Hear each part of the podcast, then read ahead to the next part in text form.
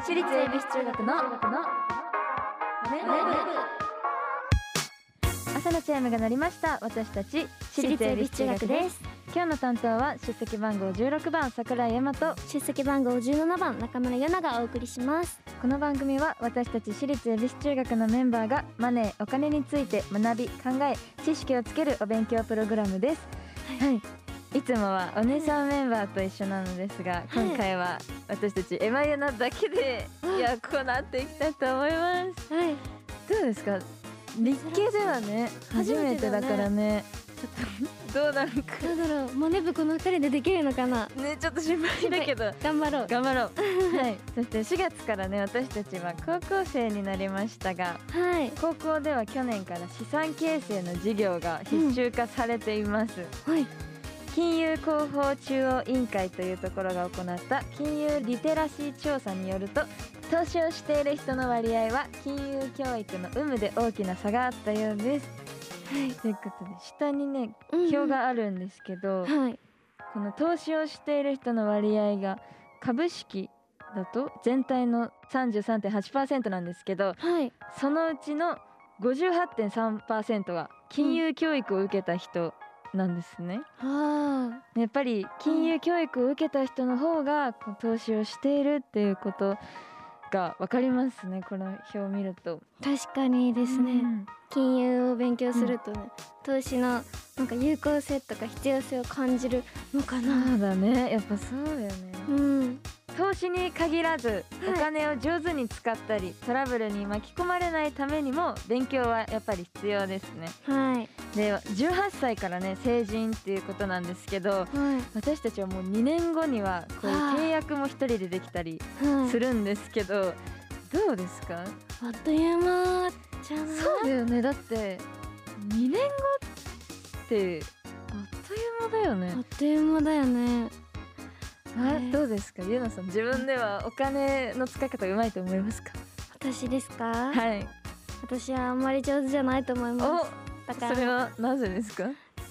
あのはい。中村優奈さんは、あのお財布にあるお金を全部使ってしまうので、おっと？はい。なのであでも最近気をつけてるのは、うん。必要じゃない分のお金はうん。持ってかない、あなるほどね。そう。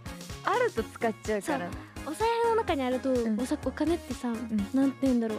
いくらでもあるような気がしちゃうんだよね、全然ないのに、だから遊びに行く時とかも今日はこれくらい使うなって思ったらその分だけ持ってくようにうん。最近はしています、お。エマさんは、うん。え？ー、どうだろうでもえでもエマもユナタイプかも。なんか、ね。あ入ってると、うん。あるように見えちゃ見えちゃうからうよね確かにエマもちゃんと使わない分はちょっと置いといてうん。っていう、ちょっと頑張ろうかなって思います。頑張ろう。マネ部で頑張りましょう。そうだね。頑張りましょう。はい。はい、毎回お題を決めて予習メンバーが先生となって勉強していきます。本日のテーマは貯金ってした方がいいの？そしてこのマネ部でお金を勉強していつかは自分たちで事業計画まで立てられるようになりましょう。番組ではメッセージをお待ちしています。メンバーと一緒に学びたい。お金にまつわる疑問質問お待ちしています。ラジオ日経エビチューマネ部ホームページメッセージフォームからまたツイッターハッシュタグエビチューマネ部でお待ちしています。それでは私立恵比寿中学のマネ部今日も始めていきましょう。ゆな修行の挨拶お願いします。起立気をつけ礼私立恵比寿中学のマネ部この番組は東京証券取引所の協力でお送りしますアリとキリギリス諸君海が綺麗だな。おやキリギリス君じゃないか。アリ課長ご無沙汰しております。課長はやめてくれよ。もう僕は引退したんだから。だが現役時代から資産形成を続けていたので日々の暮らしに不自由はしていないんです。私もファイヤーしたつもりでしたが今は起業の道を選び社員たちと一緒に上場を目指して頑張ってますお互い頑張ってきたんだね。なんだあれは？JPX マネブラボー？役立つお金の情報がいっぱい。社員の研修に使えますね。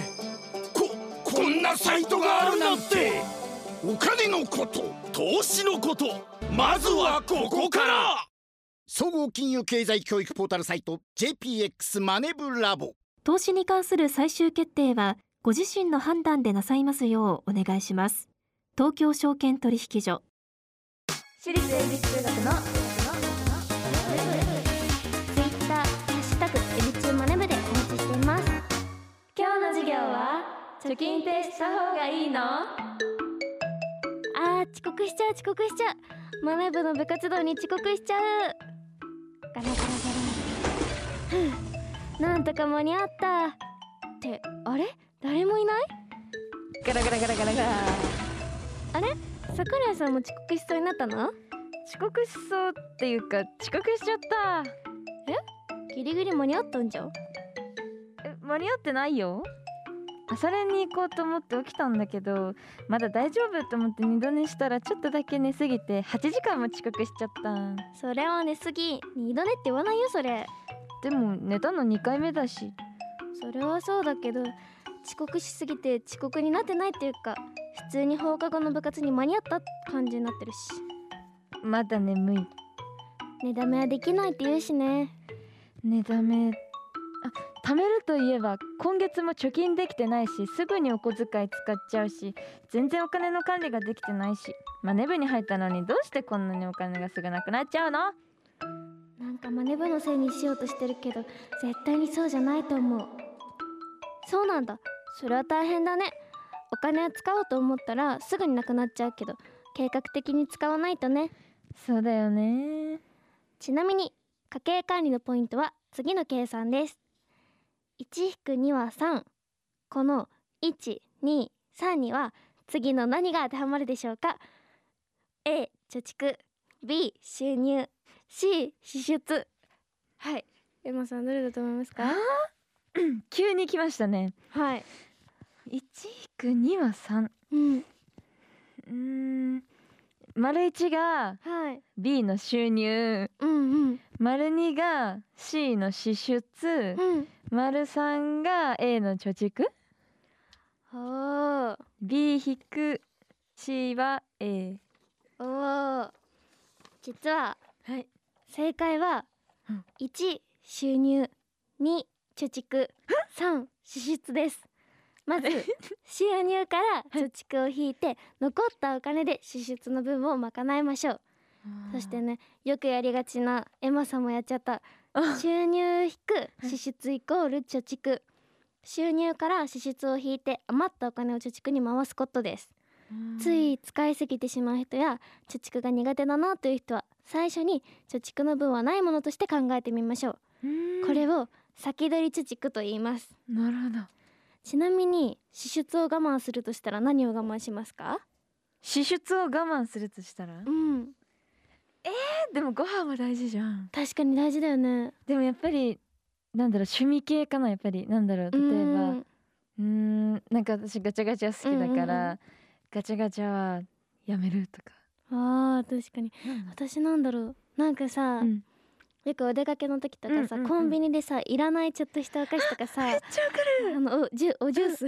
おジュース。ジュースとか買っちゃうじゃん、だから私じゃがりことか我慢するかな。あーお菓子とか、ね、お菓子。なるほどね。そう、あ確かに。そっか。そういうむ無駄って言ったらあれだけど、うん。まあ、我慢しても辛くないものからちょっとずつ減らすかな。まあねまずはこうやって貯蓄する習慣をつけることが大切です。貯蓄しないといざお金が必要になった時に困っちゃいます。うん。ちなみにお金が貯まったら買いたいものはありますか？うわーなんだろう。買いたいものか、うん。なんかあのキックキックボード？キックボード？スケートみたいなやつ。えー、すごいそんなの欲しいの？かっこいい。なんかさうん。よくない？なんか確かにちょっとした移動とかの時にさ あのそれやっててさ電車までは使わなくていいんだけど、ちょっと遠いなみたいな時に、うん。よくない？エマと待ち合わせしてキックボードできたらちょっと笑っちゃうよね。え。ユナはなんかあなんだろう。私今ヘッドホン使ってるんだけど、うんうんうん。移動の時とか。なんかなんて言うんだろう。すっごい音いいじゃんヘッドホンって。いいね。だけどさ荷物が少ない時とか困るから、ああのワイヤレスイヤホンが欲しいの。あでもねね。私すぐなくしちゃうからまあそうだからあのちょっとお金を貯めて、うん。ちゃんとしたものを買ってなくさないようにあーなるほど、ね、そう自分に買ったから高いからなくさないって確かにいいなんかもうねうん。まあ欲しいものがあったら、はお金を貯めてそれを買うのもいいけど、うん。もしそれを我慢してもっとお金を貯めたらもっといいものが買えるかもしれませんよね、ただ自分が頑張って働いてお金をコツコツ貯めるだけではなくて自分が持っているお金にも働いてもらえばもっと効率よくお金を増やせると思いませんか？うん。それが投資です。どうせすぐに使わないんだったらただ寝かせておくのではなくて自分と一緒に働いて稼いできてくれた方がいいですよね。ああなるほどね、足をニョキニョキ生やさしてそう働かせる。そうかだからなのか。え？何が？あの時勉強したの思い出したはい？次のグラフを見てください。なんかグラフが出てきた。これは1995年から20年間のあるものをグラフにしたものですが、うん。これは何だと思いますか？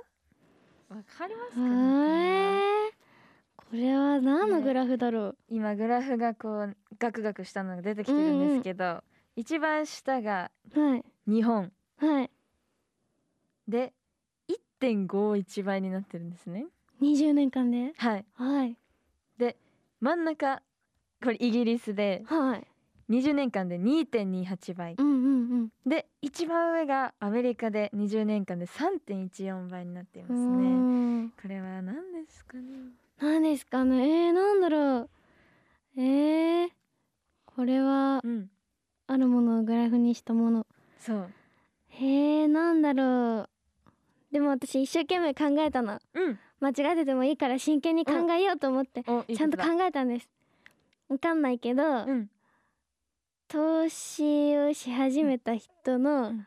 数、おえよおいそれか、うん。投資で増えたお金。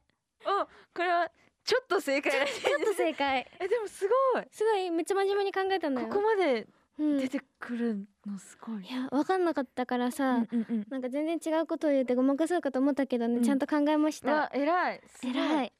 そうこれは、はいえっと家計の金融資産の推移をグラフにしたものです。家計の金融資産の推移。そうなんです。これはこの特にねすごいアメリカがぐんと増えているんですけどはい。金融資産というものは貯金だけではなくて株式や債券なども入ります。はい。なぜこんなにも差が開いているのかというとで、ね、次のグラフをね見てほしいんですけどはい。日本とアメリカヨーロッパの現金預金の保有率と他にも投資信託や株式の保有率にも大きな、ね、違いがあるの分かりますか？本当だ。日本はこのはい。現金預金を54.3%っていうことはやっぱ日本人は大事に持ってたいタイプが多いってことなんですよね。そういうことなんですかあんまりはい。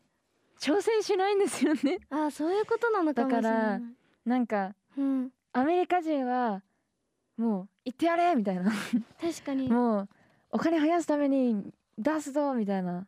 投資しようって人が多分多いんだけど株式とか投資信託とか合わせても50%ぐらいあるので半分はねうん。もう日本と真逆ですよね逆だ完全に。ねね日本人はね貯金することが得意です、もちろん。貯金が間違ってるわけではなくてとても大事なことなのですがはい。貯金だけだとねお金はあまり増やせません。うん。株式や投資信託などに投資して自分が持っているお金にも働いてもらった方がより効率よく資産を増やすことができます。これが金融資産の伸びの違いを生んだ大きな理由の一つです。あとアメリカではね子供の頃からもう金融教育をしっかりやっているそうですね、っていうのをあの前にも勉強しました私。おー。でも投資は損をしてしまうリスクもあるのでその点は注意してくださいそして急にお金が必要になってくることもあるので投資はすぐに使わないお金でするように。わかりましたか？急に冴えてきてすごいですね。8時間の値段目がここで発揮されてる。はいちゃんと考えてますね。はい。はいということで今日も勉強になりましたね。はい。最後に今日の貯金ってした方がいいの？エマなりにまとめると。ちゃんと勉強してから投資をしよう次回もしっかりお勉強していきたいと思います。ラジオ日経私立恵比寿中学のマネ部。私立恵比寿中学のマネ部私立恵比寿中学のマネ部エンディングです。はい。ということで今日は二人で初めてエマユノでやったんですけどどうでしたか？もうめっちゃ緊張しましたね。二ね人でできるかなってドキドキしたけど助け合いでしたね。助け合いでしたね今日は。よかった。はい。じゃあここでお知らせです14枚目のシングル「今日どう?」が発売中です。現在私立恵比寿中学スプリングツアー2023100%エビスムが開催中。ラストは7月16日日曜日の神奈川パシフィコ横浜国立大ホールの公演です。エビ中夏のファミリー遠足略してファミエン in 山中湖2023が8月5日土曜日と6日日曜日の2日間の開催が決定しています。桜木ココナ風見和香桜井エマの生誕ソロライブが決定しています。風見ののか8月17日木曜日 Zepp DiverCity。桜井えま9月13日水曜日 KT Zepp 横浜。桜木心菜9月25日月曜日 KT ゼップ横浜にて行われます。はい初めての生誕祭が終わるのでぜひお越しください。はい。詳しくは私立恵比寿中学オフィシャルサイトをチェックしてください。ここで次回の宿題を発表します。宿題は株式の出席番号です。番組ではメッセージをお待ちしています。今日の授業の感想次回の宿題についてメンバーへのメッセージ。宛先はラジオ日経エビチューマネブホームページ。メッセージフォームからまたツイッターハッシュタグエビチューマネブでお待ちしています。それではまた来週私立恵比寿中学のマネ部。ここまでのお相手は出席番号16番桜井エマと出席番号17番中村ゆなでした。おお疲れ様でした私立恵比寿中学のマネ部。この番組は東京証券取引所の協力でお送りしました。投資に関するご判断はご自身の責任において行われますようお願いいたします。